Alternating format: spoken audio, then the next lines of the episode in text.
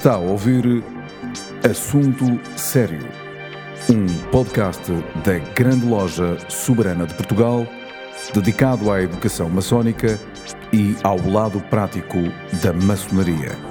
Levamos a todos vós um programa para maçons e não maçons, onde serão abordados temas maçónicos e profanos numa perspectiva maçónica.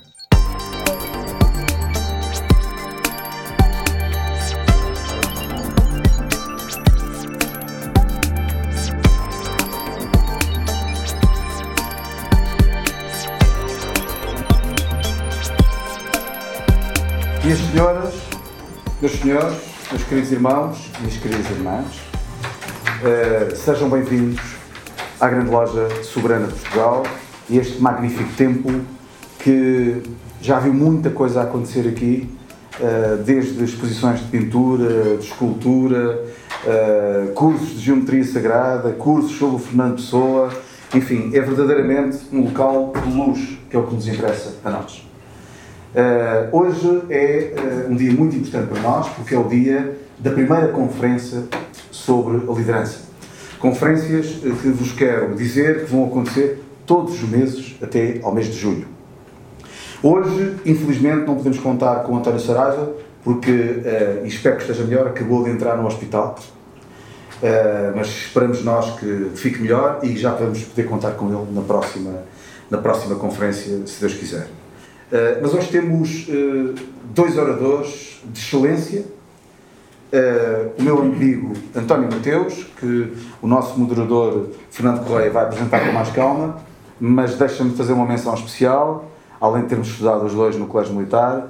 Ele, de todas as coisas que já fez, eu diria que ele é um lutador, mas um lutador daqueles que vocês podem imaginar que é a essência do lutador.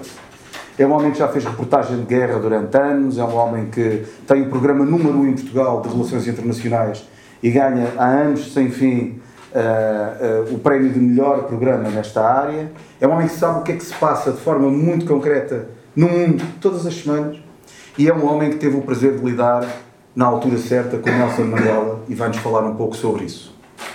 Depois temos o Frei Fernando Ventura. Já tivemos o prazer de o ter aqui é um pensador, é um homem que pensa com a sua cabeça o que hoje em dia é complicado.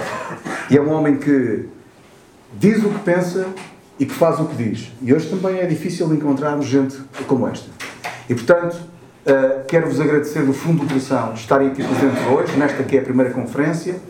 O que nós pretendemos como grande loja soberana de Portugal, a nova maçonaria portuguesa, é viver os valores intemporais da maçonaria, mas no século XXI e nesse sentido, a maçonaria, quando apareceu, foi líder. Líder no sentido de ajudar e de elevar os outros à sua volta. Para isso acontecer, é necessário que as pessoas estejam informadas. E vocês vão dar esse contributo, não só a maçons, mas várias pessoas estão aqui, a maior parte, se calhar, não são maçons, e por isso agradeço-vos imenso. Chamo, por favor, o nosso moderador, não é preciso apresentações, Fernando Correia. Muito obrigado, Fernando. Nada. Ah, muito obrigado. Muito obrigado, muito boa tarde. É uma honra estar aqui e sempre que for preciso, é evidente que uh, os meus serviços estão completamente disponíveis uh, para a Grande Loja Soberana de Portugal e para todas as boas causas que nós, uh, que nós tenhamos acesso neste país, que bem precisa de pessoas apostadas em boas causas. Um, vou chamar então o meu querido camarada Tony Mateus, da RTP, já foi dito. Já foi dito pelo João Pestana Dias, o grão-mestre da Grande Loja Soberana de Portugal, uh, os, os, valores principais do António, mas há um valor que ele não, não se referiu e é o valor do coração. E esse aqui não se dá a ninguém, não se troca com ninguém, é dele próprio e será até morrer. Obrigado. O António é um homem de causas, é por isso que está aqui junto de nós, porque nós também somos pessoas de causas. E o Frei Fernando Ventura, quanto mais não fosse, é Fernando, Fernando. Fernando, Fernando. Fernando Ventura. Obrigado, Fernando. Obrigado. Um, que dizer do. Conhecem certamente bem. Vamos andar? Muito obrigado. Muito obrigado.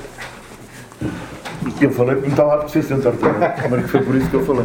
Mas uh, o, Fernando é, é uma pessoa uh, muito conhecida nos meios académicos e nos meios da fraternidade, nos meios em que nós uh, pomos os valores espirituais acima de alguns outros valores terrenos que não servem para nada. E os valores espirituais continuam a ser os valores principais da, da humanidade. E, e, como disse o João Cristina Dias, o Frei Fernando Ventura habituou-se e habituou-nos a pensar. Ele pensa, o que também vai sendo raro neste, neste mundo uh, que atravessamos agora.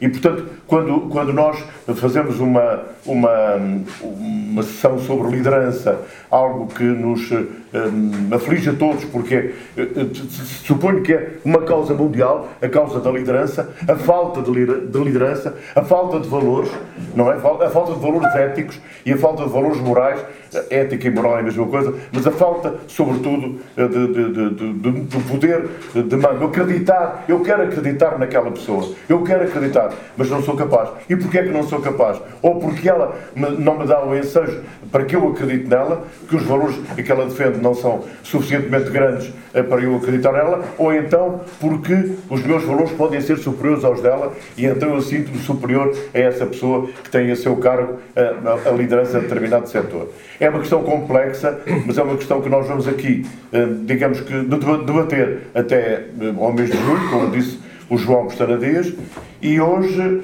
na falta do António Saraiva, eh, que uh, viria aqui falar sobre liderança empresarial, tão importante neste momento, tão importante, temos a liderança espiritual e a liderança humanizante. Um, o, jornalista António Mateus, naturalmente que vai começar esta sessão, eu digo vai começar porque eu gostaria de, de, guardar para um pouco mais tarde a intervenção do Frei Fernando Ventura, no sentido de podermos perceber e, e, e, refletir sobre aquilo que ele tem para nos dizer acerca destes valores espirituais que cada vez são mais desprezados e cada vez nos fazem mais falta.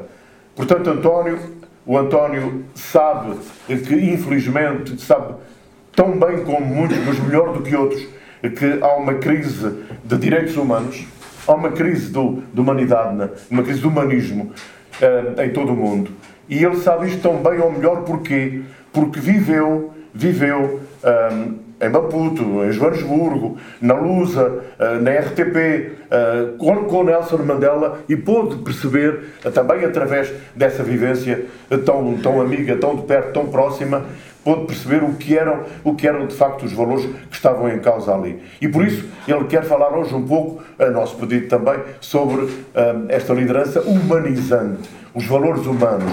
Ele viveu o apartheid, imaginem, ele sabe melhor do que, do que muitos de nós aquilo que estava em causa e que no fundo também continua ainda a estar um pouco em causa, e isso podia ser um ponto de partida aqui excelente eh, para a intervenção dele. É uh, antes de Mandela, durante Mandela e depois de Mandela, o que, o que, tem, o que está a passar. Um, ele, ele foi correspondente da RTP em Maputo e, como disse também o João Costara Dias, ele tem esta excelência de ter um programa que é visto por todos nós, com todo o interesse e com toda a devoção também, para aprendermos, e isso é, é fundamental. E, e, e também é escritor também é escritor. Isto não se pode desprezar. O, o Regresso do Fim do Mundo é um dos teus livros que eu li. É. Não, é? não dá tempo para falarmos sobre ele hoje, tenho a impressão. Porque, é o como facto, quiserem. Não, mas. Ou então falas um bocadinho de tudo. Começaria, se o Fernando está de acordo, começaria pelo, pelo António.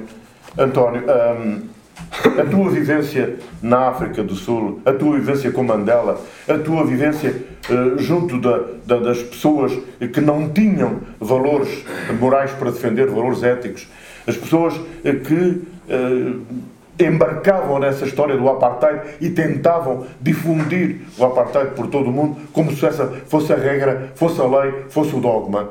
Eu gostava que nos desse, ainda que, enfim, eu sei que não temos eh, um tempo exaustivo para, para conversar ou para te ouvir, mas eh, que nos desse uma imagem do que foram esses anos da tua vida enquanto jornalista e enquanto ser humano, enquanto amigo de, de Mandela. E deixámos também ao auditório a possibilidade de te fazer a ti, como ao Frei Fernando Ventura, algumas questões, ou por algumas questões que julgassem pertinentes. Uhum. António. Obrigado. Boa noite. É um privilégio enorme ter a vossa atenção, abusar do vosso tempo, especialmente ao fim do dia. Um, eu podia estar meses, meses, como imaginou, a contar histórias uh, que mexem mesmo connosco, como seres humanos. Um, e estou deslumbrado de ouvir o Frei Ventura, porque adoro aprender. Parece aqueles meninos que chegam a, a, a um sítio e de repente é só luzes de Natal. Uh, eu vivo a minha vida assim. Uh, tive o privilégio de ter um cancro e de me dizerem que tinha seis meses de vida. E, e tive sempre esta atitude: o cancro estava tramado e tramou-se. Um, obviamente que porque tenho uma proteção divina, como, como acredito mesmo nisso. Uh, sou um jornalista completamente fora de mão, fora de moda e fora de politicamente correto e faço questão disso. Uh, sou nesta altura o jornalista mais velho, o que é absolutamente lamentável. Mais velho, não, o com mais. Como é que se diz dos cabos? Uh, seminovos. Estou a ser simpático para mim. São seminovos mais, com mais quilómetros na, na redação da RTP, o que é absolutamente lamentável. Um, eu habituei-me a aprender dentro de redações, ouvir o Fernando Correia e a ter uma admiração enorme e de repente venho dar com ele aqui. Eu tenho genuinamente uma admiração enorme pelo Fernando Correia. E, e ter o privilégio de dizer isto à frente dele é uma coisa que me, me enche o coração. Obrigado. É verdade, é mesmo verdade. E, um, e o Frei Ventura, então, é, é outro, outro nexo, porque eu tive uma formação, eu sou filho de um militar de cavalaria, o meu avô também era oficial de cavalaria, por isso temos, usamos a, esta barretina do colégio militar com muito orgulho. Não porque o colégio foi fácil, mas porque me obrigou a perceber que os meus limites eram transitórios, porque eu poderia chegar a limites muito maiores se eu assim escolhesse. Um, e, e nesse percurso, nessa escadinha de vida, passei pelo Estornato Luz, eu estava a contar ao, ao Frei Ventura, foi onde eu descobri que o, que o, que, os, o, que Deus, que os frades franciscanos uh, nos faziam rezar, não era o mesmo que o meu. Uh, descobri que havia vários deuses, porque aquele Deus tinha uma régua na mão e a minha estava-me sempre a doer apenas porque eu ia roubar fruta Uh, aquelas árvores ali do Estanato da Luz tinham um apelo extraordinário e eu sempre tive esta vertigem de derrubar fronteiras, eu e os meus irmãos. E o Padre Felipe, ainda me lembro do nome dele, porque aquela régua, lembro-se, tinha assim uma, uma laminazinha assim boa de lado e depois os furinhos ficavam assim vincados. Eu ainda hoje abençoo aquele padre porque me ensinou uma coisa enorme que é levar chapadas, levar reguadas e não rezar só para ele não ter o prazer de me ver chorar. E depois era, era esta coisa maravilhosa que nos movia. E foi, é assim que eu tenho seguido a minha vida sempre. Eh, e o meu eu sempre adorei pensar que um dia ia ser pai, porque o meu coração parece um hotel, cabe lá toda a gente dentro, e filhos ainda mais caberiam. Só que, como era um, jornalista assim meio desaparafusado, sempre fui atrás do meu pai nas comissões ultramarinas e chamo-lhes isso. Um, um, e via o que é que meu pai sofria, via o que é que meu pai sofreu, por exemplo, na Guiné, no período mais duro da Guerra da Guiné. Nós íamos para a fronteira com o Senegal Uh, e, e, eu via uh, o que é que os militares ali passavam. O meu pai fugia para debaixo da cama uh, com a perturbação da pressão que aquela guerra psicológica teve em cima dele. E a minha vida deu-me o privilégio de, quando fui fazer uma grande reportagem que foi o, Os Órfãos de Pátria, foi assim que eu lhe chamei, foram os comandos negros que a quem o general Fabião uh, garantiu na altura que iriam ser incorporados no Exército Único uh, Guineense. Uh, eles ficaram, foram-se apresentar e as guias de marcha que foram dados pelos militares portugueses, na altura, no PREC, serviram para eles os identificar e os comandos e eles foram todos fuzilados, metidos em valas comuns. Pior, eles davam, saíam nas costas das Berlias uh, e na altura o elemento do PIGC dava um dos lenços dos comandos para um deles meter e o outro matava. Ou seja, era um camarada que tinha que matar o outro. E eu, com esta cabeça desaparafusada, fui atrás dessa história. O general Almeida Bruno apresentou-me o, o ajudante de campo dele e nós fomos na clandestinidade à procura das valas comuns, encontrámo-las, filmámo-las. Confesso que nunca tive tanto medinho na minha vida, porque ainda por cima apanhámos o Nino Vieira, eh, desculpem as expressões que eu vou usar, não vou dizer oportunidades porque não os digo, mas apanhámos lá cão na rua, eu disse ao meu câmara, filma-me que eu vou-lhe perguntar como é que ele teve a, a coisa de matar os militares portugueses e depois logo vemos o que é que ele faz. Ou ele leva um tiro, ou leva uma carga de porrada aqui, mas vais gravar o que quer que seja que aconteça. e o meu câmara filmou. Confesso-vos que assim. E o Nino ficou tão aparvalhado de eu lhe fazer essa pergunta. Nós não estamos a fazer perguntas, eu digo isso aos meus colegas na RTP, no ar-condicionado em Lisboa. Estamos a fazer estas perguntas em cenários onde vocês morrem assim, Uh, e quem andou em África como eu, em lugares da perto, sabe que a nossa vida vale zerinho, abaixo de zero. E é preciso ter uma retidão interior muito grande e confiar em alguém lá em cima que diz: se ele quiser, eu vou agora. E, e foi sempre essa a regra que eu apliquei. Vi monstruosidades que ainda hoje me fazem chorar. Uh, é muito difícil para mim lidar com as memórias do sofrimento de crianças, especialmente. Vi, vi meninos com narizes cortados, sem, sem dedos, sem nada, para provocar o terror, uh, para descobrirem, eles cortavam os dedos aos meninos para os pais saírem de onde é que estavam escondidos, para depois não sei o quê. Eu assisti a estas coisas todas na minha vida. E, e lidei muito mal com isso. Uh, até que descobri que só pelo amor é que nós virávamos a vida. E não era queixar-nos, era agir-nos. E, e tenho dedicado a minha vida a isso. E primeiro nós começamos a descobrir esta coisa extraordinária que é os valores que o colégio militar me deu, que eu nunca traí, que são guardar os outros. Essa é a minha prioridade de vida, é a minha obrigação como jornalista, é assim que eu visto meu, a minha função de jornalista. Eu, eu não sou pressionável politicamente, não sou pressionável eticamente, não sou. Eu a única condição que pus para tomar conta do olhar ao mundo foi não há ninguém que me diga, sem ser eu e os, e os meus convidados, que temas é que vão para o ar. No dia em que alguém me quiser mudar ou os convidados ou os temas, façam favor, prescindir do meu salário de coordenador para não usarem isso como arma de pressão sobre mim. Eu apresento o Olhar ao Mundo, garanto-vos, como um soldado como soldado. Eu todos os dias, todos os meses, eu tenho que contar o meu, o meu salário como, apesar de ser jornalista sénior, garanto-vos chego ao dia 22 ou 23 e estou ali a contar feijões. E só consigo pagar a universidade dos meus filhos porque os meus pais, também militares, têm orgulho no filho que têm. E nós funcionamos nesta rede de amor. Imaginem o que é que você andar neste percurso e de repente deparam com um senhor que nenhum de nós conhecia porque era proibido haver fotografias de Mandela, nenhum de nós tinha, não, não podia ser citado, não podia nada.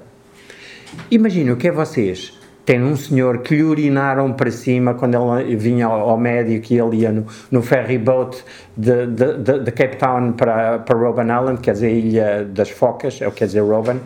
Um, eles urinavam-lhe para cima, urinavam para cima dele e dos outros que vinham lá embaixo um homem que estava a estudar direito e percebeu que os guardas que lhe faziam aquelas atrocidades, aqueles abusos, tinham que ser pessoas que também sofreram muito, que também, também tinham uma vida muito dura. Ele percebeu que aqueles homens, aqueles guardas, também estavam longe da família deles, porque o lugar de vida deles não era Robben Island, que é onde se passa um frio no inverno do caraças. Vocês não conseguem nadar ali, que eu experimentei, porque a água é gelada, não ali focas. uh, e é não se podia fugir da ilha prisão, não só por causa dos tubarões, mas porque a água era geladinha. E o Mandela começou a perceber que a melhor maneira de ele ganhar o coração dos guardas dele era provar-lhes que ele não era o selvagem que se dizia. Mas não era provar hoje, era provar com a vida, todos os dias. E o que é que ele começou a fazer? Começou ele a desenhar, imaginem, nós que andamos em, em regimes militares, imaginem o que é o guarda da prisão chegar atrasado à prisão uh, meia hora ou uma hora e depois perdia a licença para ir à terra, estar com a mulher ou estar com os filhos, porque aquilo era um regime como os guardas prisionais, eles eram punidos disciplinarmente. Agora imaginem o que O terrorista número um ser quem redigia o, o recurso judicial para eles não serem punidos. Bem, em pouco tempo, isto não me foi contado pelo Mandela, porque ele não fazia bragging das suas coisas, não fazia, não, como é que se diz em português? Não, não, não se gabava, desculpem, perdão. Não, não se gabava do, daquilo. Ele nunca se gabava de nada dele. Eram sempre os outros que nos contavam as histórias. Eram os guardas deles que nos diziam Madiba turned me around. Ele, era ele que os transformava as pessoas porque ele percebia que nós só conseguimos ser fortes se nos elevarmos uns aos outros. E é, eu, se tentar ser feliz eu sozinho, eu nunca vou conseguir. É impossível. É impossível. Mas já é muito mais possível eu se levar o Fernando, eu se levar o Frei, se, se prestarmos nós atenção aos mais frágeis que estão na sala irmos nós abraçá-los e levantá-los. E de repente nós somos um corpo sozinho sozinho quer dizer um corpo único. Isto é tão fácil, é tão lógico e ninguém o faz. Ou a maior parte das pessoas não o fazem. Mas não fazem porquê? Porque estão distraídos? Porque é mais fácil lamentar-nos? é sempre mais fácil. No dia em que, vou direto em fast forward, no dia em que eu voltei para a África do Sul, fiz questão, quando Mandela morreu, e fomos todos os jornalistas da Sky News, os que tínhamos andado com eles, eu andei 10 anos com ele, voltámos para lá e eu lembro do Mandela contar uma história que me fazia lembrar a minha juventude, que era, Mandela vinha dos meios rurais, como sabeis, e um, um dos prazeres que o Mandela tinha, esta é conversa de gajo, eles brincavam, os rapazes, num sítio diferente das meninas. E os, e os, e os rapazes, imaginem esta brincadeira, a zona em Uno, onde ele vivia, aquela é uma zona rochosa em declive. E o que é que os rapazes faziam? Atiravam água do rio para, o, para, para a rocha, para, ou levavam com um baldinho, punham-se todos nus e vinham a, escorrer, a escorregar de rabiosque de lá de cima da pedra até ao rio e eles viam qual é que era o mais maluco e o mais eh, corajoso para vir a escolgar todo nu. Epá, isto tem quase uma coisa que hoje em dia, nos politicamente corretos, parece quase uma coisa semi-obscena, eh, promíscua, essas coisas todas que nós inventamos, não é? Mas tem, tem aquela coisa de, de repente somos manos, nós, nós rapaz, homem, não é? Não é verdade, gajos? Uh, nós homens, quando imaginamos isto, nós todos, não é? Todos passamos a ser meninos felizes e somos, somos bocadinhos uns dos outros, não é? Pai, no dia em que o Mandela morreu, eu estava lá sentado ao nascer do. Morreu, desculpem, quando ele ia ser sepultado, o funeral, as cerimónias demoraram 10 dias, e eu estava sentado com o meu câmara um, e estava à espera que nascesse o dia. E, sabe aquela hora que parece que que há uma magia, parece uma, uma eletricidade na Terra. É um dia lavado que Deus nos deu para nós, para nós usarmos o melhor possível. E é que tudo é possível se a gente escolher. Eu estava ali sentado, eu fechei os olhos e eu lembro de me virem as lágrimas aos olhos. Olha a minha voz a começar a ficar à boleia de. Porque aquele homem conseguia esta coisa maravilhosa que era ir buscar o melhor de nós dentro de nós, porque nós escolhemos. Não é porque é obrigatório por lei, não é porque temos medo, não, porque é o, é o, é o terreno onde somos felizes. É uma escolha nossa. É só nossa. E se nós desistimos, a escolha não foi do outro, não foi do gajo que me deu uma canelada, não foi do gajo que disse que eu era baixinho, o António Mateus, e por isso nunca podia ser um poste de basquete. Não, foi minha. Pá, e eu estava a fazer a narração que o Fernando imagina, porque fez milhões antes de mim. Eu estava a fazer a narração do, do, daquela cerimónia, quando eles começam a dobrar a bandeira sul-africana e iam dar a graça. Pá, eu às tantas não aguentei mais. Eu estou a sentir agora o que estava a sentir na altura. Eu não conseguia falar mais, tinha a cara cheia de lágrimas. Graças a Deus a câmara não estava em mim, estava no raio que aparta. E. Um, e depois cheguei a Lisboa e o meu diretor disse: António, foi tão lindo, tu até te calaste na altura certa. E ele ouviu, o Fernando consegue perceber isso. E eu ouvi e disse-lhe assim: altura certa?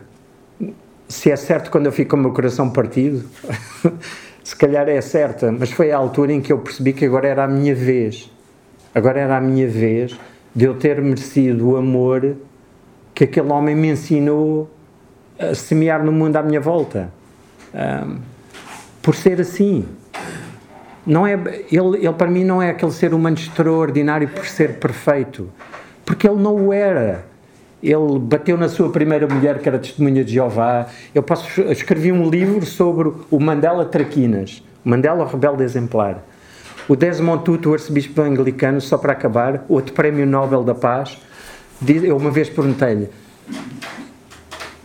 What do you think? Uh, o que é que você acha como prémio Nobel da Paz de ter um amigo do mesmo? Eles moravam um quarteiro um do outro no Soweto, na Vila Casa Street, e uh, de ter o Madiba ganhar o prémio Nobel da Paz. E ele riu-se e disse assim: Isso ainda o torna mais extraordinário ainda o torna mais extraordinário. Porque se ele tivesse nascido a Madre Teresa de Calcutá, nós olhávamos para ele e dizíamos assim: oh, eu nunca vou ser capaz de fazer nada com a minha vida, ele é um abençoado pelo, por Deus. Mas ele tendo sido um homem completamente egocentrista, sendo vaidoso, sendo promíscuo, sendo arrogante e não sei o quê, ele fez a viagem toda por escolha dele, de oeste para para este por escolha dele. E o Desmond dizia esta coisa maravilhosa: Ele redime-nos, não é, Frei? Ele redime-nos porque ele construiu-se naquele ser humano e ao fazê-lo faz-nos acreditar que se nós escolhermos, fazemos a mesma viagem. E essa é a maior prenda de vida que eu tive dele. Obrigado.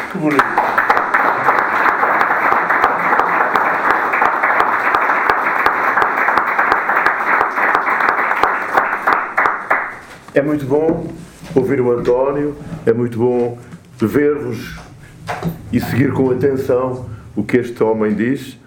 É um homem autêntico. Foi de propósito que eu não pus a ampulheta a trabalhar, porque o tempo não passa quando se está a ouvir o António e o mesmo, o mesmo posso dizer em relação ao Fernando que vem aí, cheio de ventura, e também não vou pôr a ampulheta aqui a trabalhar, a medir o tempo, que o tempo com estes homens não se mede.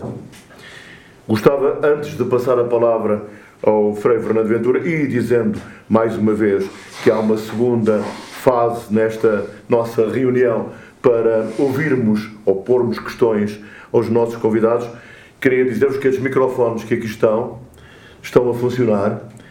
É, nós temos, e eu tenho a honra também de ser um, o homem da comunicação que faz isso, um podcast que se chama Assunto Sério e onde várias pessoas, maçons ou não maçons, isto é muito importante que se diga, porque não há aqui rigores nenhums, a não ser este. É o rigor da, da amizade, da fraternidade, do amor, como disse também o António. E, portanto, eu, eu gravo aqui com o Vasco e com as pessoas que são convidadas estes podcasts, ou este podcast que se chama Assunto Sério. É semanal, e o que estamos aqui a fazer é gravar esta sessão de hoje para depois a compartimentarmos o, o Vasco e eu vamos fazer isso para serem assuntos sérios nas próximas semanas. Naturalmente que os nossos convidados não se importam que isto aconteça, não é? Já viria tarde demais o pedido de autorização, mas como eu os conheço, naturalmente que estava à vontade com isso. O Frei Fernando Ventura é franciscano, é capuchinho. Capuchinho, é dos outros. Capuchinho. Não é o das peras. Pois, capuchinho. De repente fiz a agulha, não é? Lembrei-me. E, e, e, vai falar um pouco sobre a liderança espiritual, que é outra liderança que está em crise, não é? Liderança espiritual. Como estava, está em crise, eu continuo a dizer, a, a liderança humanizante de que estava a falar o António. E ele foi, já não é, creio, professor de, de, de, de, daquela, daquela, daquela instituto em Aveiro? Já, já, já acabou o instituto. Pois é. É o Iscra? Era o Isca. É então, sei coisas. Chateava um sei coisas. Estou um bocadinho esquecido, mas sei coisas. Este homem que aqui está é, é um homem da, da teologia e é, e é biblista. Podemos dizer isto à vontade, não é? É. Isso ensina-nos a perceber a Bíblia. Desafia-nos para Em entender. da Bíblia sabemos nada. Pronto.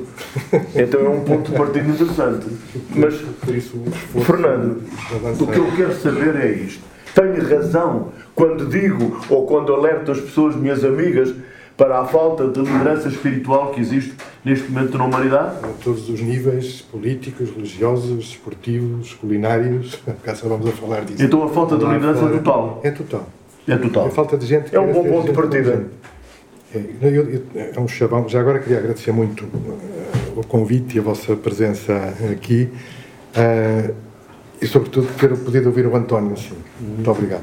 Obrigado. Estava-me a lembrar de uma, uma história que, que se conta, uma, um elefante e uma formiga no, no deserto em África, pode ser, pode ser África do Sul. E a formiga e o, e o elefante caminhavam pelo deserto e a dada altura a formiga olha para trás e diz, olha a poeira que nós fazemos. Eu hoje estou a, sou a formiga ao lado desta poeira toda fabulosa que, nos, tivemos este privilégio de, de partilhar.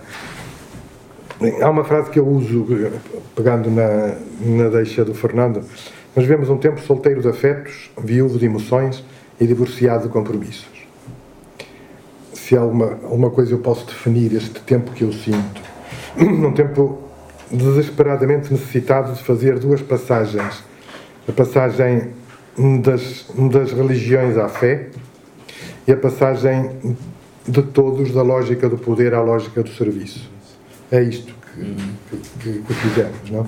Esta, esta urgência de, de, de fazer aquilo que o, que, o António, que o António dizia, que eu explico às vezes em ambientes mais informais, e este é informal, a necessidade de, de organizar as pulgas. Uma pulga não pode parar um comboio, certo? Mas as pulgas organizadas, pelo menos, podem chatear muito o maquinista. E nós temos muito medo de chatear os maquinistas, porque estamos tribalizados no desporto, estamos tribalizados na política, estamos tribalizados na, na culinária. Ando um bocado arreliado com, as, com estas histórias da culinária, que agora temos de ser todos veganos, senão somos criminosos, não é? Ontem estava num restaurante sushi, há bocado contei isso, e chegaram duas pessoas, e disseram, eu não como carne, eu não como não sei o quê, eu não como não sei o quê. E eu, depois, quando o empregado veio ter comigo, disse, quando aparecerem destas senhoras, disse, o que é que eu posso pedir? Eu disse, olha, peça um táxi. Não é? Se não pode, peça um táxi. São é, é- é este tipo de, de tribalização e de, de gente que tem uma religião. Há pessoas que têm uma religião religiosa, que é uma chatice. Há pessoas que têm uma religião política, que é uma chatice. Há pessoas que têm uma religião futebolística, que é uma chatice. E estas religiões de palas acabam todas em Alcochete. é? E Alcochete, dos Alcochetes todos que nós, que nós conhecemos. Por esta incapacidade de, de nos sentirmos gente com gente neste, neste processo de reeducação do olhar. Nós vemos um tempo em que vamos sendo treinados a olhar certas figuras ou certos figurões de baixo para cima. E permitimos que haja figurões que nos olhem de cima para baixo. E nós só temos o direito de olhar alguém de cima para baixo quando for para ajudar a levantar. Isto é o que eu chamo de relações redimidas, sem senhores nem escravos, sem dominadores nem dominados, sem gente que tem a mania que tem, que tem Deus na barriga ou que tem o rei na barriga. E a esta gente da política, da religião, do desporto, seja o que for, que tem a mania que tem o rei na barriga, é preciso explicar que um dia a coroa há de sair por algum lado. E não temos consciência disto. E, e uma, um, um tecido social que, em desagregação, sinto eu, um tecido religioso em desagregação, sinto eu, por causa, e esta frase não é minha, há bocado falávamos disso também, é do professor Agostinho da Silva, porque eu tenho uma admiração profundíssima, em que ele dizia a pior coisa que pode acontecer a alguém é ter uma religião. Pior, pior coisa que pode acontecer a uma pessoa de fé é ter uma religião, é ter umas palas nos olhos. E diante de uma criatura destas, todos os outros estão errados. Eu estive na tropa também, estive em engenharia, em Minas e Armadilhas e de serviço de saúde. E a história do, do, pai babado que foi assistir ao juramento de bandeira do filho e diz: O meu filho é o único que vai o passo certo. Outros todos iam com o passo errado. E às vezes temos, temos, temos muito isto. Eu, eu é que sou o presidente da junta, diria o Bergman, não? Eu, eu, eu, eu, eu. E aqui tocamos coisas profundíssimas. Deixem-me fugir para o meu, para o meu campo, se, se me permitem, para explicar o que eu, o que eu quero dizer. Eu explico isto às pessoas. O momento zero da revelação bíblica não está no Bereshit do Gênesis, que é uma fábula para contar uma coisa maior. Está no encontro que, que acontece entre Moisés e Deus no Sinai.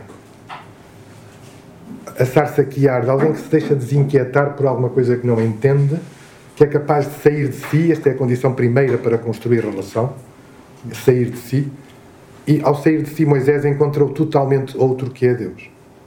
Encontra alguém que, que entra em contradição aparente. Chama-o e diz, mas espera aí, tira as sandálias. É a primeira declaração da sacralidade do espaço do outro. Primeira declaração da dignidade do espaço do outro.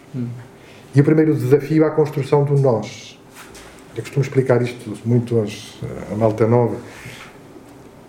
O nós constrói-se na interseção de duas liberdades que se encontram quando, imaginando que é, há um eu e um tu aqui, não? o nós será esta interseção dos dois espaços que se cruzam. O chato é que a tendência é fazermos isto. Tapar o outro, o outro, o outro tem de estar ao, ao, meu serviço, ao serviço das minhas ideias, ao serviço daquilo que eu, que eu quero que o outro seja. Este espaço de liberdade que toca, toca dois mitos. Isto, isto é uma guerra minha de há muito tempo os senhores vão entender isto, há muitas pessoas que me tiram pedras quando eu digo isto. Nós fomos educados e moldados e montados para pensar que a nossa liberdade termina quando começa a do outro. Isto é um disparate do caraças, desculpem que eu sou do Porto. Não é? Porque se o Fernando é o limite da minha liberdade, eu tenho de o matar para ser livre. As nossas relações passam por aqui aquilo que, Mandela e outras, e, outras, e, e, e, outras figuras de referência. Depois também temos algumas que têm a mania que são uma mistura entre o Padre Francisco e a Madre Teresa, para da asneira. E não vai lá nem com selfies. Mas uh, se o metro quadrado de liberdade do Fernando se colocar ao lado do meu metro quadrado de liberdade, cada um de nós fica com dois metros quadrados. A liberdade não termina quando começa a do outro. Alarga-se, expande-se, é mais livre quando eu sou capaz de construir relações redimidas, aí outra vez relações redimidas. Não? Muito da estupidez sociopolítica, ou religiosa, ou, ou futebolística, ou gastronómica, tem a ver com isto. Eu sou. E, e deixem-me voltar ao Sinai. Deixem-me voltar a esta voz que diante de Moisés diz Aie Asher Aie. A tradução normal e corriqueira por aí, eu sou aquele que sou, eu sou aquele que é, não é isso? É muito mais fundo. Eu sou aquele que é sendo. Este, e este gerúndio precisa de um complemento de relação. Eu sou aquele que é sendo contigo. No limite da heresia, o Deus da Bíblia é profundamente herético, graças a Deus. No limite da heresia, Deus diz-me a mim que precisa de mim para ser. Deus desafia-nos a cada um de nós a metermos nestas cabeças duras que nós precisamos dos outros para ser. Eu sem o outro não sou. Eu sem o outro termino na solidão absoluta do não ser. Depois até pode ser legislada na Assembleia da República com eutanásia e tudo. Quando o meu não ser é de tal maneira um não ser que eu preciso de suicidar a esperança.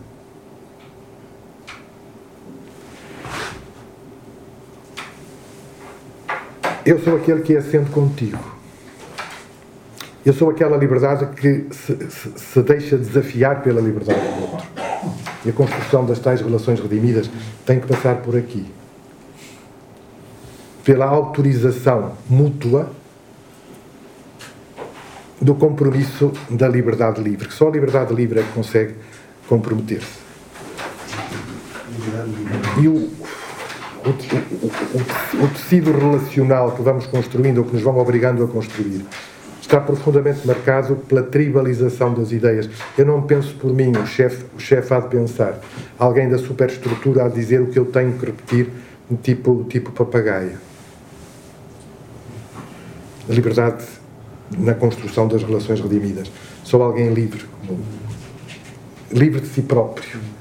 É capaz de chegar ao fim um processo de vida de gente normal e ser capaz de, de dizer ao, ao algoz eu amo.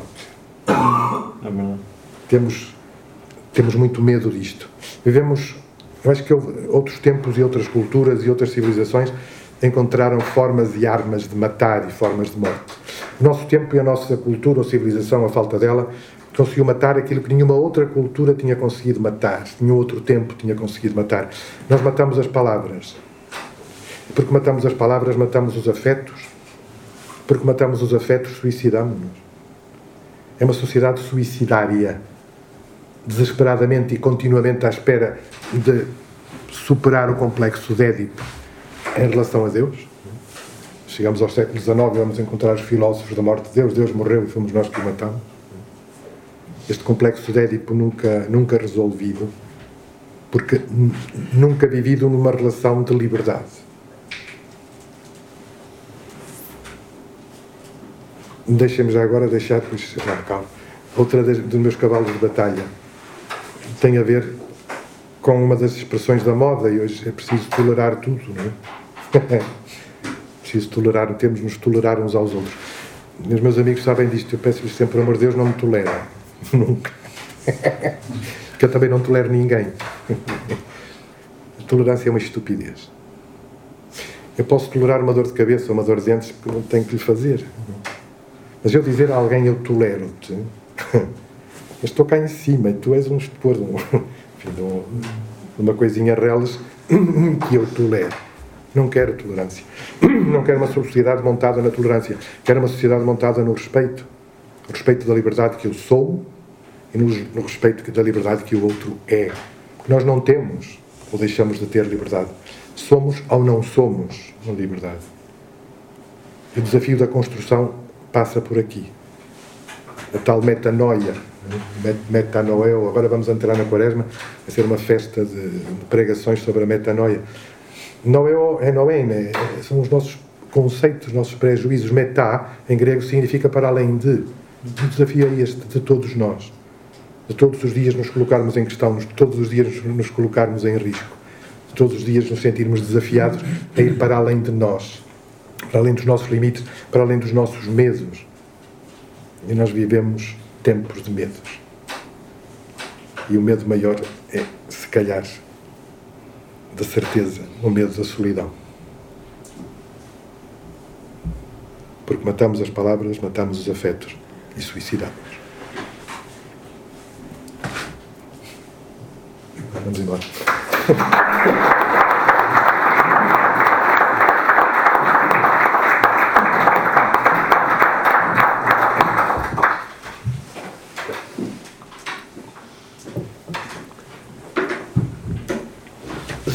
são, tantas as ideias, tão bonitas, tão profundas, que é, é quase difícil para, para nós pegar numa, numa ideia e desenvolvê-la. Mas há aqui uma frase que me parece que ficou aqui à frente de nós, a bailar no, cérebro, e, e, que vale a pena aprofundar. Pelo menos em relação, em relação a mim, aquilo que eu penso, acho que sim. Quando se fala em crise, estamos num mundo em crise, não é? Portanto, é a crise da crise, não é? Já estamos todos a ultrapassar aquilo que era, que era normal e expectável. O que o Fernando disse há, há pouco tem a ver com isto. Confunde-se fé ou acreditar com religião. É um disparate. São coisas completamente diferentes. E o que mais chateia a fé são as religiões. Não é? Exatamente. E isto é redutor. Uh. Não é? Está, Ora, o que eu acho... está claríssimo na Bíblia, não estamos a inventar nada, está lá tudo. O que eu acho fundamental, e eu não sei se entrei em choque com, com a vossa opinião, mas eu, eu não consigo viver sem acreditar em alguma coisa. É preciso é acreditar, seja no que é for, acreditar em alguma coisa. É, é impossível viver sem fé. Já andaram de elevador, não já? Quando entraram, carregaram no botão, acreditaram que aquela coisa aqui ia subir ou descer. É um ato de fé entrar no elevador. Aquela coisa pode cair, não, a gente acredita que não cai. É, já os aviões da TAP, eu ando com uma guerra com a TAP, vim na, na segunda-feira para baixo juntamente com os caretos de Pudense. Então entrou um bando de caretos, voaram com os, os, os, os penduricalhos todos à volta e a 8 mil metros andaram a dançar dentro do avião.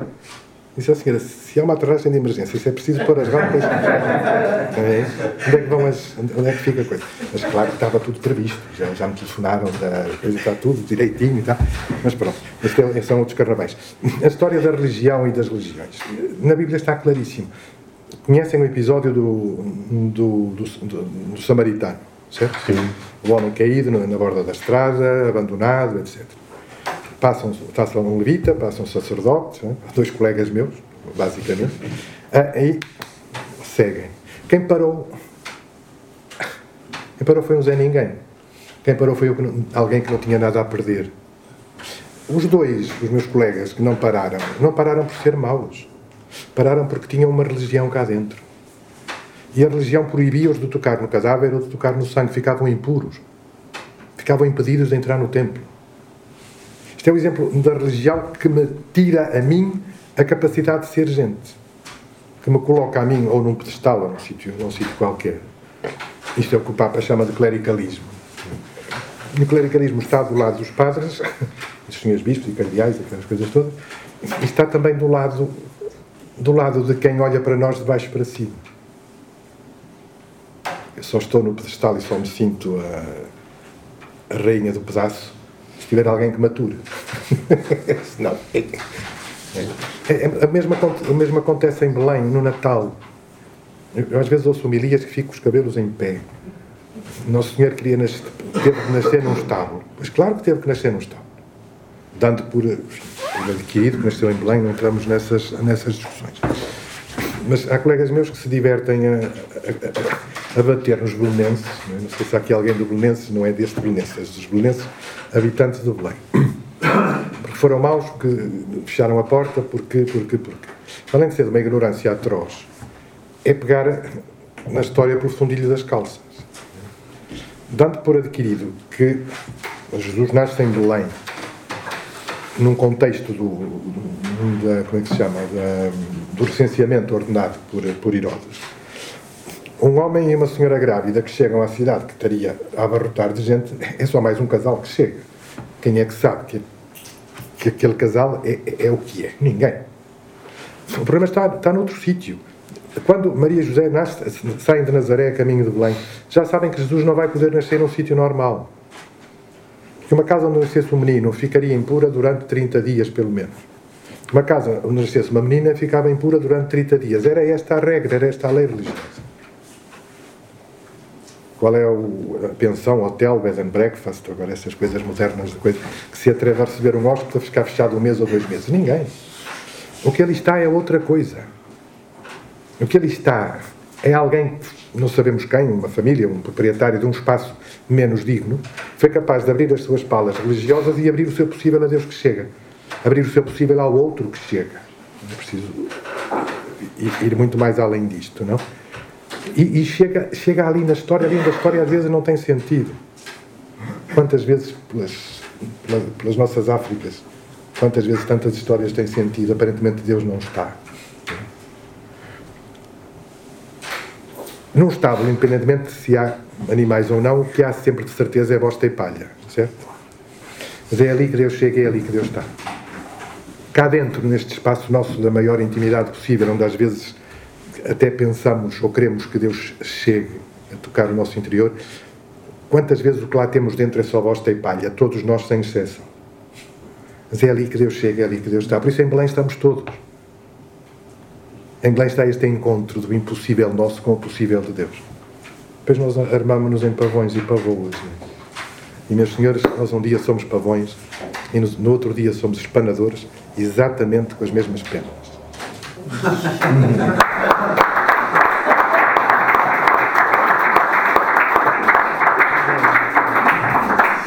Passar a palavra uh, uh, às pessoas presentes, aos amigos.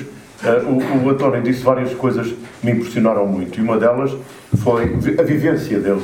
Foi dizendo que para muitas pessoas, aquilo que tu acompanhaste e viveste em África, a vida vale zero. Eu acho que, que, que merece a pena uh, refletir o que é que isso te ensinou, o que é que isso trouxe.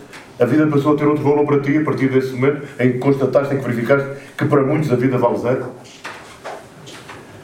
É uma coisa extraordinária que é e buscar a, a esse senhor que eu, eu guardo as coisinhas todas. A minha mulher costuma gozar comigo a dizer que eu devia ser uma biblioteca os sapatos. Eu, eu ainda tenho as coisas mais coisas que nós temos desde pequenininhos, o, a, a cédula da escola, não sei o que, guardo tudo, tudo, tudo. E eu, no meio dos meus canhões, eu, eu nesta altura estava a, dizer, estava a dizer que eu, eu escrevo um livro, já escrevi seis, tenho um impresso para ligar à, à, à impressora, está impresso na cabeça, escrito na cabeça, um, que vai ser politicamente incorreto, um, super politicamente incorreto, e tem a ver com a maneira como duas culturas completamente diferentes olham para aquilo que nós dizemos que são as crianças com déficit de atenção. Uh, aqui em Portugal ou na Europa, na nossa cultura, nós damos-lhes comprimidos e, e aterramos-los no chão. Em África, são, estes são quem eles escolhem, as crianças não conseguem estar quietas, são quem eles escolhem para, em tradição oral, perpetuar a memória do povo ou da, da cultura. Um, e, e estes dois olhares diferentes fizeram-me uh, escrever um livro, não sei como é que são. Ainda não escrevi porque o livro começa na aldeia do, onde o meu avô cometeu alguns pecados de carne e a minha mãe disse-me que não queria que eu publicasse aquilo enquanto o meu pai fosse vivo, porque o meu pai é um senhor que se preocupa muito com o que os outros pensam e eu tenho um amor sem fim. Vou, indireto ao que o Fernando perguntou. Uh, a primeira vez que eu entrevistei o Nelson Mandela um, cheguei à Shell House, aquele era um edifício grande, que, que era onde era a sede do ANC. Eu chego sempre a horas a todo lado, até porque no colégio nós íamos à careca. Uh, se chegássemos atrasados 10 minutos é uma aula.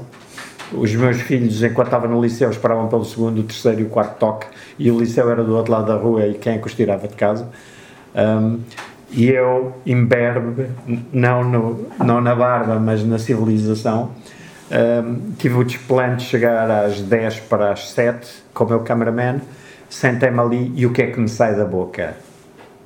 Esta, esta, esta pérola. É a primeira vez que eu entrevisto, a olhar para a Mandela. Um, uh, ah, que bom tê-lo aqui, qualquer coisa assim, que bom tê-lo aqui. É a primeira vez que eu entrevisto um líder político que está horas no encontro. Eu armado engraçadinho. Mandela olha para mim lá de, do seu tamanho de torre, olha para mim e diz: Young man. Aquela coisa inglesa porreira que uma pessoa desce logo dois. Não leva uma descompostura, mas percebe logo que acabou ele próprio de se ajoelhar dentro de si. Young man, what is the most important thing you have in your life? Eu, hum, eu não era casado na altura, ainda não era divorciado, ainda não era recasado, ainda não tinha filhos, fui andando para trás no, no conta quilómetros e disse My mother. E ele, close enough, but not exactly. E ele diz assim: a coisa mais importante que você, que nós temos na vida é a nossa existência, é o tempo da nossa vida, desde que a nossa mãe nos dá a luz até que vamos ter com Deus. Esta é a coisa mais preciosa que nós temos. Você dá-me o seu tempo, que é a coisa mais preciosa que você tem eu dou-lhe a coisa mais preciosa que eu tenho, que é o meu tempo. E depois olha para mim e disse-me assim: se alguma vez alguém deitar fora a coisa mais preciosa que você tem, você tem a medida do valor que essa pessoa tem da sua existência. Eu nunca mais me esqueci disto. Hum. Nunca mais me esqueci disto. E quando nós temos esta coisa portuguesa que chegamos sempre atrasados a todo lado, que, não é? Uh, isto dá-nos tanto que pensar, porque a dignidade é o valor mais importante da vida, Fernando. Muito bom, muito bom.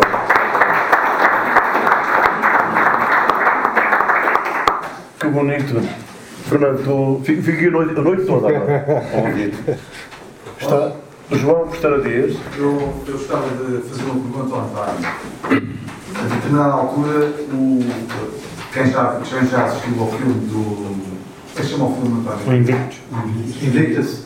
Sim. Invictus, exato. Uh, António viveu uma história que não veio no filme. E como contou parte da história, foi das coisas que mais me impressionou.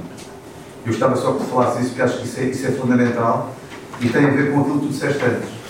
Ou seja, os heróis não são pessoas que voam, nem têm 3 metros de altura, nem falam todos baixos. Um herói é alguém que, eh, no momento certo, tem a atitude certa. E há uma, há uma situação interessante. O, eu rugby durante muito tempo da Seleção Nacional e o António é a mesma coisa. É engraçado. Então, na altura, estávamos a falar disso porque a equipe nacional de rugby da África do Sul, foi campeã do mundo, chama-se Springboks. E os Springboks eram considerados o símbolo uh, da raça branca, portanto, em África. Quando, quando o Nelson Mandela chega à presidência, havia uma comissão, o António explicará isto melhor, que queria acabar com os Springboks. Alguém o avisa e ele sai do seu gabinete ou escolta policial e vai na brasa em direção ao local onde estava a acontecer essa, essa comissão. E o que o António me conta é que ele não chega lá por ser Presidente da República e muda a cabeça de toda a gente. Isto é o mais interessante, aquela figura carismática que nós, nós conhecemos. O que se passa é que ele, uh, um filme, o que se passa é que ele chega, fala com as pessoas e no final uh, vemos a secretária dele a dizer foi por pouco. Mas eu gostava António, tu contaste o que é que se passou mesmo, porque vocês assistiram hum. a algo que não se passou, que não mostra o filme. Encurtando muito isto. Um, como é que os hei de explicar isto de uma forma para quem não conhecia nada do contexto? Eu sei que alguns de vós sabem o que é que se passava ali. O rugby um, era um, é, é o desporto dos africanos, o rugby e menos o cricket. São os dois desportos eh, que no hemisfério sul o mundo anglo-saxónico mais prefere. O futebol é dos negros, na África do Sul. Um, e o, o rugby, o, o, o Springboks, era um símbolo, é o símbolo da seleção sul-africana, e era muito associado à discriminação racial. E por isso mesmo, os negros na África do Sul, quando os Springboks jogavam, eles até puxavam pelas equipas opostas à África do Sul. O Mandela, ah, portanto, esses, quando, isto é uma espécie do preco ao contrário, é o preco dos negros versus brancos.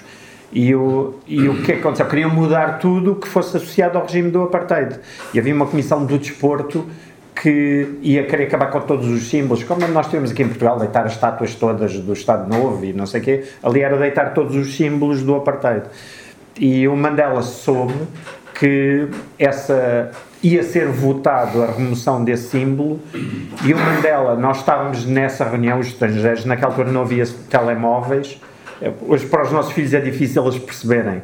Os jornalistas, nós tínhamos nessa altura uma coisa sofisticadíssima chamada Pager, onde, onde, onde éramos convocados pelo, pelo porta-voz do Mandela para irmos a todo lado. E, o, e, e íamos logo. O Mandela tinha esta coisa extraordinária que era um líder completamente transparente. Como ele não podia falar para os milhões de, cidadãos ao mesmo tempo, não é? Não cabiam na sala, ele fazia com que os média fossem os órgãos sensoriais do seu povo, é assim que ele nos, nos via. E portanto ele nos metia-nos em todo lado. Nós éramos o coração, os olhos, os ouvidos do, do povo dele. Porque ele governava para servir. Ele tinha o privilégio de gerir o património comum dos impostos que todos pagam. Portanto, tinha que prestar contas continuamente à sua população do que fazia e como fazia. É assim que ele fazia o exercício público. Ele chegou àquela sala e nós já lá estávamos. Nós já sabíamos que tínhamos que ir na brasa, porque o Mandela ia, ia à brasa duas vezes. E como tinha aqueles batedores sul-africanos, nós tínhamos uma vantagem, era que o, o Centro de Imprensa Estrangeira ficava a meio caminho entre Pretória e o, e o sítio onde nós íamos. Para quem não viu a conferência, uh, quem não viu o, o filme Invictus, eles estavam praticamente, nós assistimos a isso, estavam, iam eliminar o, o sistema do, aparta, do desculpem, o símbolo do Springbox, do Springbox uhum. por larga maioria. Uh, e o Mandela percebeu que, que se isso acontecesse, na altura as Forças Armadas, os serviços secretos, tu, todo o aparelho de segurança da África Sul, que era sofisticadíssimo, mas era mesmo muito sofisticado, nós íamos ter uma guerra civil ali na África do Sul. De certeza absoluta. É verdade, ele estava lá na altura. Mas de certeza, nós já trabalhávamos todos os dias de colete à prova de bala quando íamos para as cidades negras. Os nossos carros eram alvejados com balas de Kalashnikov da AK-47 regularmente. Isto era como se vivia nessa altura. Mandela sabia que aquilo ia dar bronca com os africanos. Aquele era o coração deles, era o orgulho dos africanos.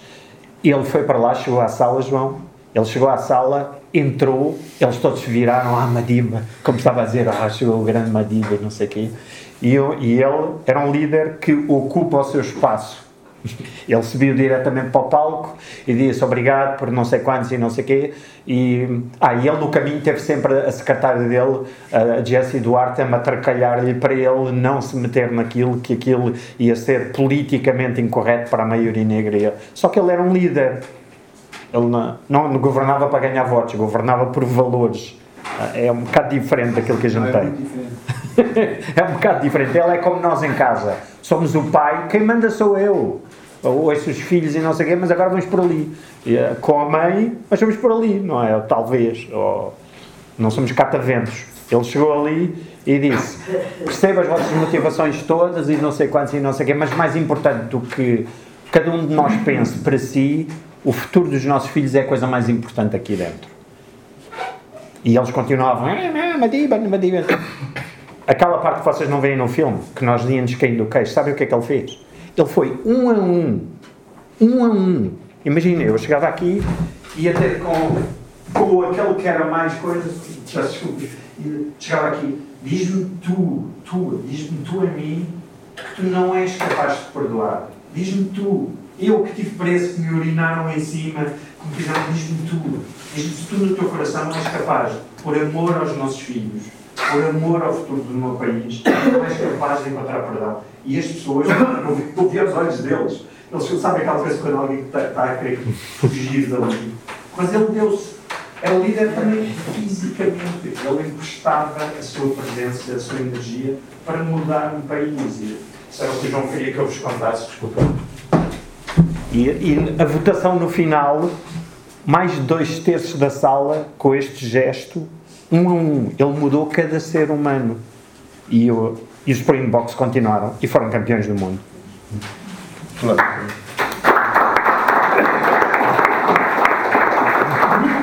Abílio Silva. Bom, eh, boa noite. Eu, eu queria, antes de mais, agradecer o facto de vocês estarem entre nós. João, queria dar os parabéns porque, de facto, não podíamos ter melhores eh, oradores do que, do que vocês hoje e porque nós, aqui no Soberana, privilegiamos tudo que seja pessoas que sejam humildes, tenham valores e que encerrem neles próprios aquilo que vocês preconizam e que, e que nos transmitiram aqui hoje. Hum, nós maçons, eu sou maçom, nós maçons temos por princípio, temos alguns segredos e um dos segredos que temos é não revelar quem é maçom. Mas queria-vos dizer, pelas vossas características, eh, vocês, nós reconhecemos nos outros pelas pessoas que têm as características de facto de uns verdadeiros maçons.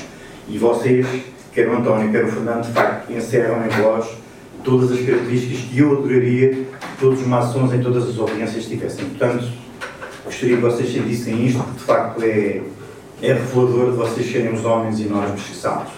Queria dizer-te, António, que, que há dois programas que eu não perco nem FTP. É o GPS do Farid Zakiri e é o teu todas as semanas. São dois programas maravilhosos e quero dar os parabéns, porque de facto eh, é do melhor que se faz na TV em Portugal.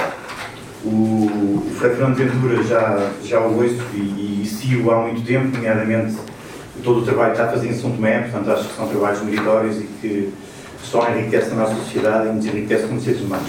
Eu ia pegar numa frase, e estamos a falar de liderança, ia pegar numa frase do, do Fernando Ventura, em que diz que de facto hoje em dia a maior parte dos nossos líderes andam com o rei na barriga, só, só não sabemos para onde é que vai ser liderou e de facto eh, nós vivemos uma crise de liderança muito grande, no meio desta imensa escuridão coletiva, eh, temos uma, uma falta de liderança muito forte. E eu queria, no momento agora, que estamos numa época completamente disruptiva, como é que vocês veem o futuro da liderança a nível mundial? Porque, de facto, eh, eu acho que a sociedade está muito preocupada e estamos, estamos com uma, uma uma perda de valores enorme e estamos, acho que todos nós estamos preocupados com o futuro da liderança mundial. Como é que vocês veem e perspectivam os próximos anos e os movimentos sociais e humanistas que vão haver no sentido de tirar do poleiro, salvo seja, estes políticos que nos têm envergonhado ao longo destas últimas décadas?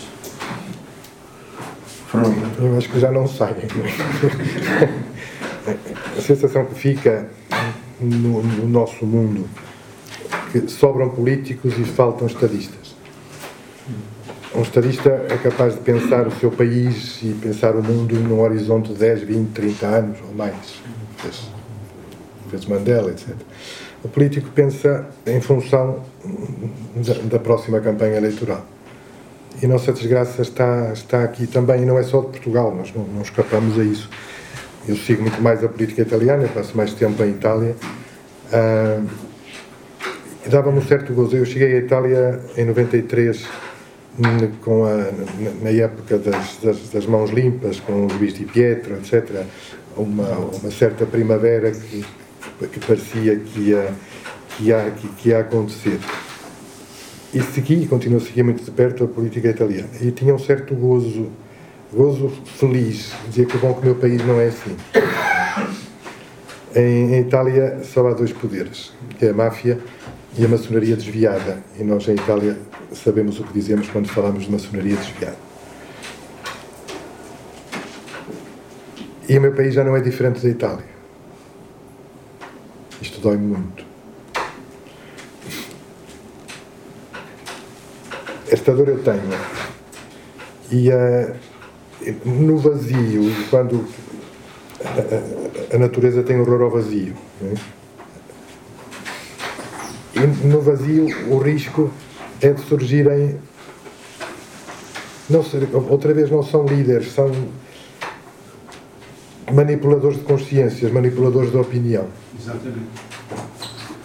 E a, a, a, nossa comunicação social não está de todo inocente neste processo. Absolutamente não. Porque a comunicação social que temos em Portugal e na Itália e noutros sítios não é, não é livre. Imagino a dificuldade que teve quando disse aqui mandou eu, basicamente. É? São os, grupos, são os grupos económicos e os grupos organizados que estão por trás, que estão por trás da, da, daquilo que são os nossos, como é que, se, como é que se diz, os nossos grupos editoriais, os nossos grupos de, de comunicação social. A Itália é exatamente a mesma coisa. Por isso eu tenho. dói-me, dói-me Portugal às vezes, dói-me, dói-me Portugal. Uh, quando eu te, vejo Portugal, sobretudo a partir de fora, estou mais fora, estou mais fora do que dentro. Não? E uh, aquilo que é badalhoquice da, da política italiana está a ser cada vez mais a badalhoquice da política portuguesa. Tenho muito medo que a nossa casa da democracia se transforme na casa da patifaria. Eu quero muito que não seja verdade, por exemplo. Não quero estar a aproveitar a cavalgar a onda do momento, até porque ainda não, não parei para pensar o pós. Não quero pensar, não quero acreditar que é verdade que, por exemplo, o tema da eutanásia foi metido de calçadeira para acalmar o Bloco de Esquerda para se, para se aprovar o Orçamento de Estado. Se isto é verdade, eu tenho de mandar o Sr. Primeiro-Ministro e os Srs. Ministros todos e o Sr. Presidente da República, toda a gente, à mera consideração das suas ideias. A vida não se joga de calçadeira. Um país não se governa de calçadeira. Ainda que o resultado seja exatamente o mesmo que tivemos, que tivemos hoje. Não, não tenho, tenho medo que a casa da democracia se transforme na casa da patifaria. E que aquilo que vai, com que vamos tendo entretidos com o que se passa lá dentro são as vacinas e, os, e, o meu e o outro Ventura que lá está. Né? Acho que deve haver mais alguma coisa no Parlamento além de, duas, de dois deputados, respeitabilíssimos, enquanto, enquanto representantes da nação. Pois é outra, é outra, são outros 500. Mas há de haver mais vida para além disto, há mais vida para além de Marte. Não é? E, uh, e, estamos afunilados, estamos afunilados. Logo, é impossível ver televisão em Portugal à noite. Né? Ou apanhamos com, com novelas, ou apanhamos com, com a elegância discursiva dos comentadores televisivos do desporto.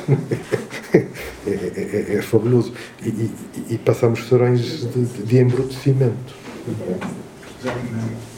Eu, eu cresci com a televisão, nasci com a televisão em Portugal. No outro dia uma, tivemos, tivemos com, com o Júlio Isidro nos 60 anos, os 60 anos dele, os meus 60 anos. Agora, já agora, que tem mais de 60 anos, há, há, um, há uma palavra nova para nós. Não somos sexagenários nem septuagenários. Somos sexadolescentes e septuadolescentes, está bem? Sexadolescentes. Dá, assim, dá, dá, outro, dá outro gozo. Mas que bom que nós tivemos, que bom que eu ouvi ópera na televisão portuguesa Que bom que as quartas-feiras eram noites de teatro. Que bom que tínhamos senhores como o Vitorino Nemésio. Eu não percebia nada, era o puto. E eu ficava colado ao vidro. Que bom que tivemos um João de Freitas Branco. Que bom que tivemos, tivemos cultura na televisão. Hoje temos tempo. Temos o dia preenchido com os programas das donas de casa desesperadas e a noite desesperados nós com a dona de casa lá de casa que temos de gramar uma novela ou ela desgraçada tem de gramar futebol e andamos com isso. That's my case. Mas eh, agradeço. eh, Sobram políticos e faltam líderes. E os poucos líderes que existem, estou-me a lembrar do Papa Francisco, desculpem eh, esta. Não tenho com ele a intimidade que o, que o António teve com o Mandela, mas estou com ele várias vezes por ano e tenho. E, eh, eu, não, eu sou do Porto, gostava que seja gravado, senão eu dizia uma coisa à moda do Porto, mas não posso. Mas digo sacanice, que é mais fino. a, a sacanice que este homem tem, com que este homem tem sido circundado de todos os lados, quer dizer que ele está certo. Ele apanha de um lado e apanha do outro, portanto está a incomodar toda a gente, o que é bom. O- este futuro, este futuro ao nível da, da Igreja, eu ando a dizer isto desde o dia em que ele foi eleito. Este- Fiz o- estava com a SIC, com o Joaquim Franco, fizemos os diretos, e a SIC foi a única estação de televisão que acertou no Papa que ia ser eleito.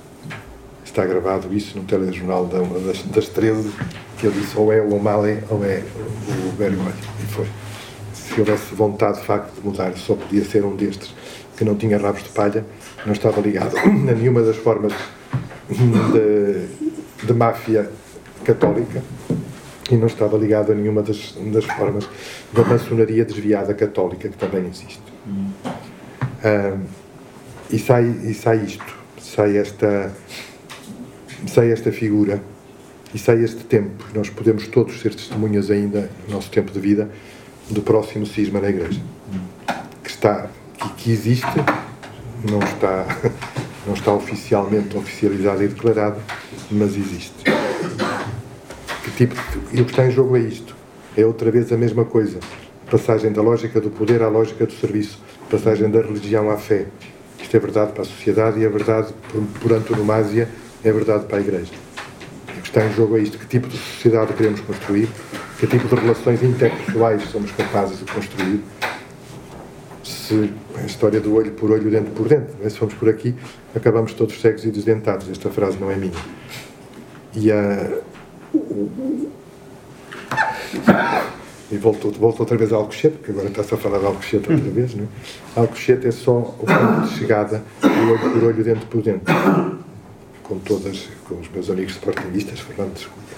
Não, não, não vai por aí todo, todo, todo o carinho pelo Sporting e por, por toda a gente e a falta de respeito por toda a gente que não se respeita a si próprio. Que é capaz que é capaz, sendo líder, de não ser capaz de ter o discurso. Parece, parece, parece, parece, futebol, não percebo nadinha de futebol. Mas das figuras todas que, que enxameiam os nossos ecrãs, a pessoa mais equilibrada neste momento e que merece, que merece muito respeito pela forma como comunica, sendo um líder, é o treinador do Benfica. É o único que dá mostras de ter espessura humana e de ser alguém que não vem, que não precisa de viver na guerra para se, para se, para se considerar gente. Todos os outros nesse aspecto têm rabos de palha. É esta é, é, é, é, é, é este afundar do fosso da diferença do outro e a nossa diferença chega a ser de tal maneira que eu tenho que te matar. A minha verdade é de tal maneira absoluta que eu tenho de fazer desaparecer, porque tu estás no erro. Isto é o discurso de um talibã. Há um, há um livro que eu recomendo quem puder chegar a, a- a- a lê-lo, de um autor eh, israelita chamado Amos Oz. Ele dá no- no- a definição mais perfeita de, do, do talibã, do, do, integra- do integrista ou integralista. Ou, é aquele, que- aquela pessoa que só consegue contar até um. Isto é a definição mais perfeita de- das palas nos olhos. Aquele que só consegue contar até um. E isto levado ao extremo leva-me a mim a precisar de matar o outro. Fisicamente, há muitas formas, há muitas formas de, de matar e se calhar a, a, morte física nem é mais violenta. Não é por aí. E esta lógica, eu aprendi esta eu estou a ocupar demasiado tempo.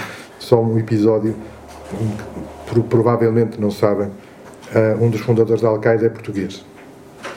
E eu acompanhei este senhor quatro anos na cadeia em Roma, de 93 a 97, todas as quintas-feiras de manhã eu ia, ia visitá-lo à cadeia. E aprendi muito com este homem. Uh, uma cultura geral brutal. E a dada altura dizia-me: Tu estás no erro, eu preciso te matar. É esta a lógica da, da disrupção absoluta das, das relações. A nossa diferença, a nossa distância, o nosso, o nosso ódio voltamos ao discurso do Madiba, não? o nosso ódio é tanto que tu tens de desaparecer, eu tenho de te fazer desaparecer, seja de que, de que forma for. Tenho, tenho pena. Passei uma semana gloriosa em casa do, do Paulo, vive na Etiópia, passei uma semana gloriosa e fui tratado principescamente, ainda hoje nos falamos, já, já desapareceram as, as ideias talibanísticas. Ele foi preso em Roma porque tentou matar o rei do Afeganistão para cumprir uma fátula de um, de um mulá qualquer do, do Paquistão, onde as coisas de facto são muito complicadas. O único sítio onde eu tive de facto medo, medo físico de, de não me levantar no outro dia, foi precisamente no Paquistão, em Lahore. Os nossos guardas da nossa casa, nós em Lahore, os capuchinhos, temos cinco escolas com 6 mil alunos. 90 e muitos por cento são muçulmanos uma escola, são escolas perfeitamente normais, de reuniões de pais onde os meninos e as meninas brincam. E eu fui, fui a Lahore e a Karachi com o meu superior, porque nos mataram um dos nossos meninos num ataque à bomba no jardim de, de Lahore. Quem tem, os nossos guardas são muçulmanos. Há capas 47 e Kalash nos dois extremos. E a gente, quando vai para, quando vai para a cama, fecha uma, um postigo de, ferro da casa de banho, uma porta de ferro que se fecha por dentro, mais outra de chapa, e fica com os dedos, faz figas para que a coisa naquela noite corra bem. Porque somos diferentes, porque temos que desaparecer.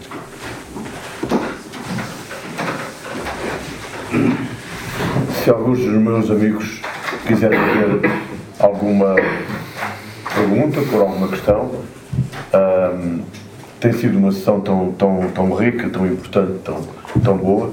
Gostava apenas que, um, porque não os conheço a todos, se identificassem uh, para, em relação a, a, ao, ao, orador que quiserem interrogar. Querido amigo. É, o senhor comentou agora em relação à, à questão da política, né?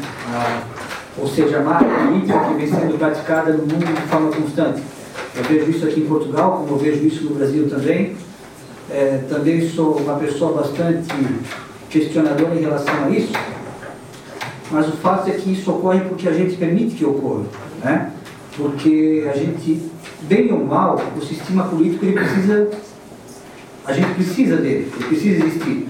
Tudo que acontece na nossa vida, na sociedade, passa pela política, seja positivo ou negativo.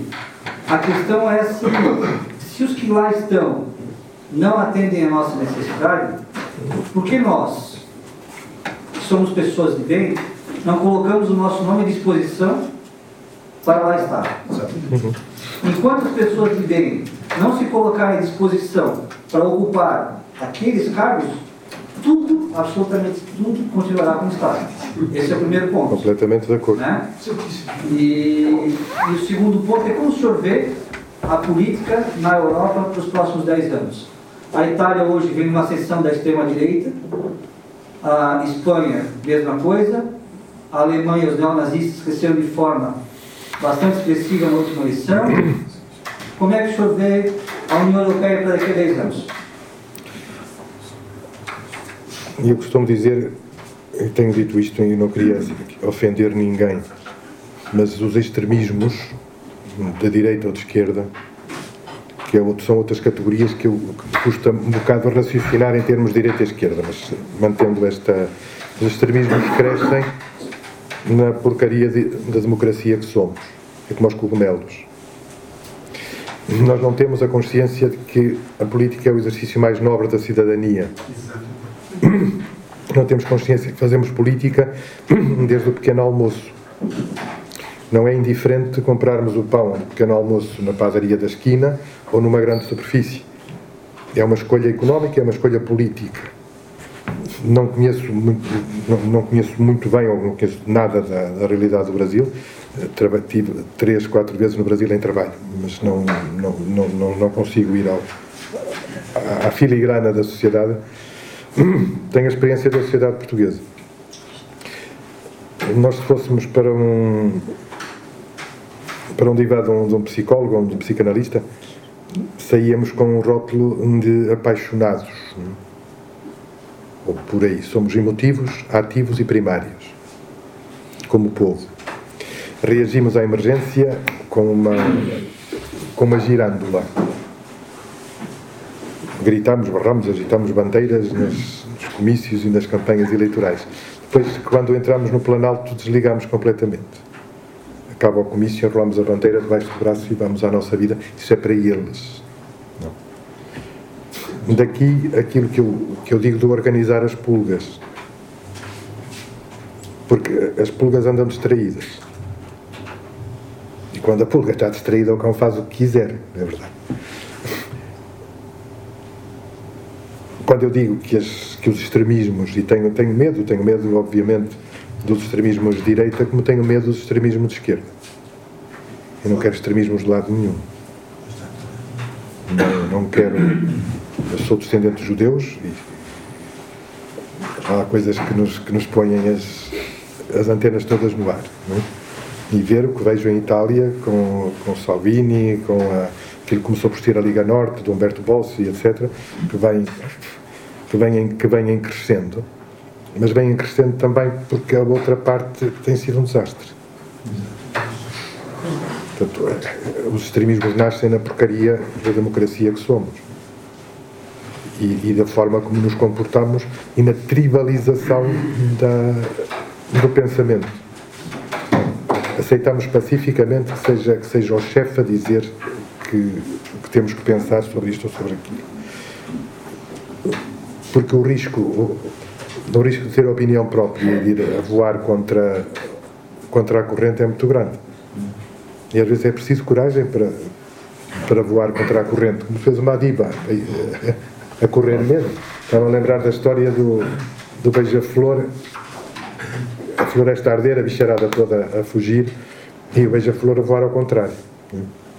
A bicharada toda a, a tentar correr por ali fora e, e, e diz-me, tu vais, vais aonde? O que é que vais fazer? Se eu for apagar o um incêndio. Certo? gargalhada geral, levas um bico tão pequenino, vai, levas uma gota d'água. E veja a flor diz: Eu faço o que posso. Se cada um de nós fizesse o que, o que pode, nós conseguíamos mudar, mudar a história. Conseguíamos, conseguíamos isso. Conseguimos isso exatamente que fez. Os sacanas só chegam ao poder porque nós os pusemos lá. Todos os ditadores chegaram ao poder com eleições livres. O Hitler chegou com, com, com, com eleições livres. O senhor Hugo Chávez chegou com, com, com eleições livres. O Maduro está lá. É. O Bolsonaro chegou, chegou onde chegou com uma eleição. O Trump chegou onde chegou também com uma eleição. O que é que nos falta? Falta-nos esta consciência pessoal do, do, eu, do eu ser agente transformador da minha história, do eu ser agente transformador das histórias à minha volta e de todos juntos nos tais espaços de liberdade partilhada e podermos que, que criar de facto um tecido social uma consciência social diferente e pôr as pessoas a pensar e nós estamos a ser treinados para não pensar desde a escola muitos dos senhores e das senhoras que aqui estão Tiveram canto coral na escola ou não? Tiveram música na escola ou não?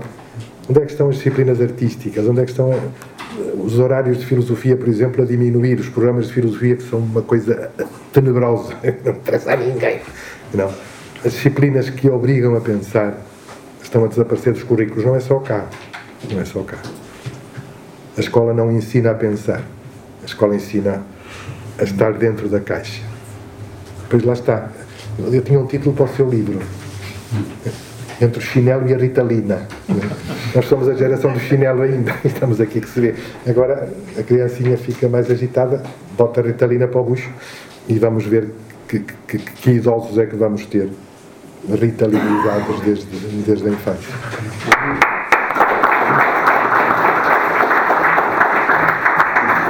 Quero, quero agradecer aos nossos, aos nossos oradores de hoje, ao António, ao Fernando.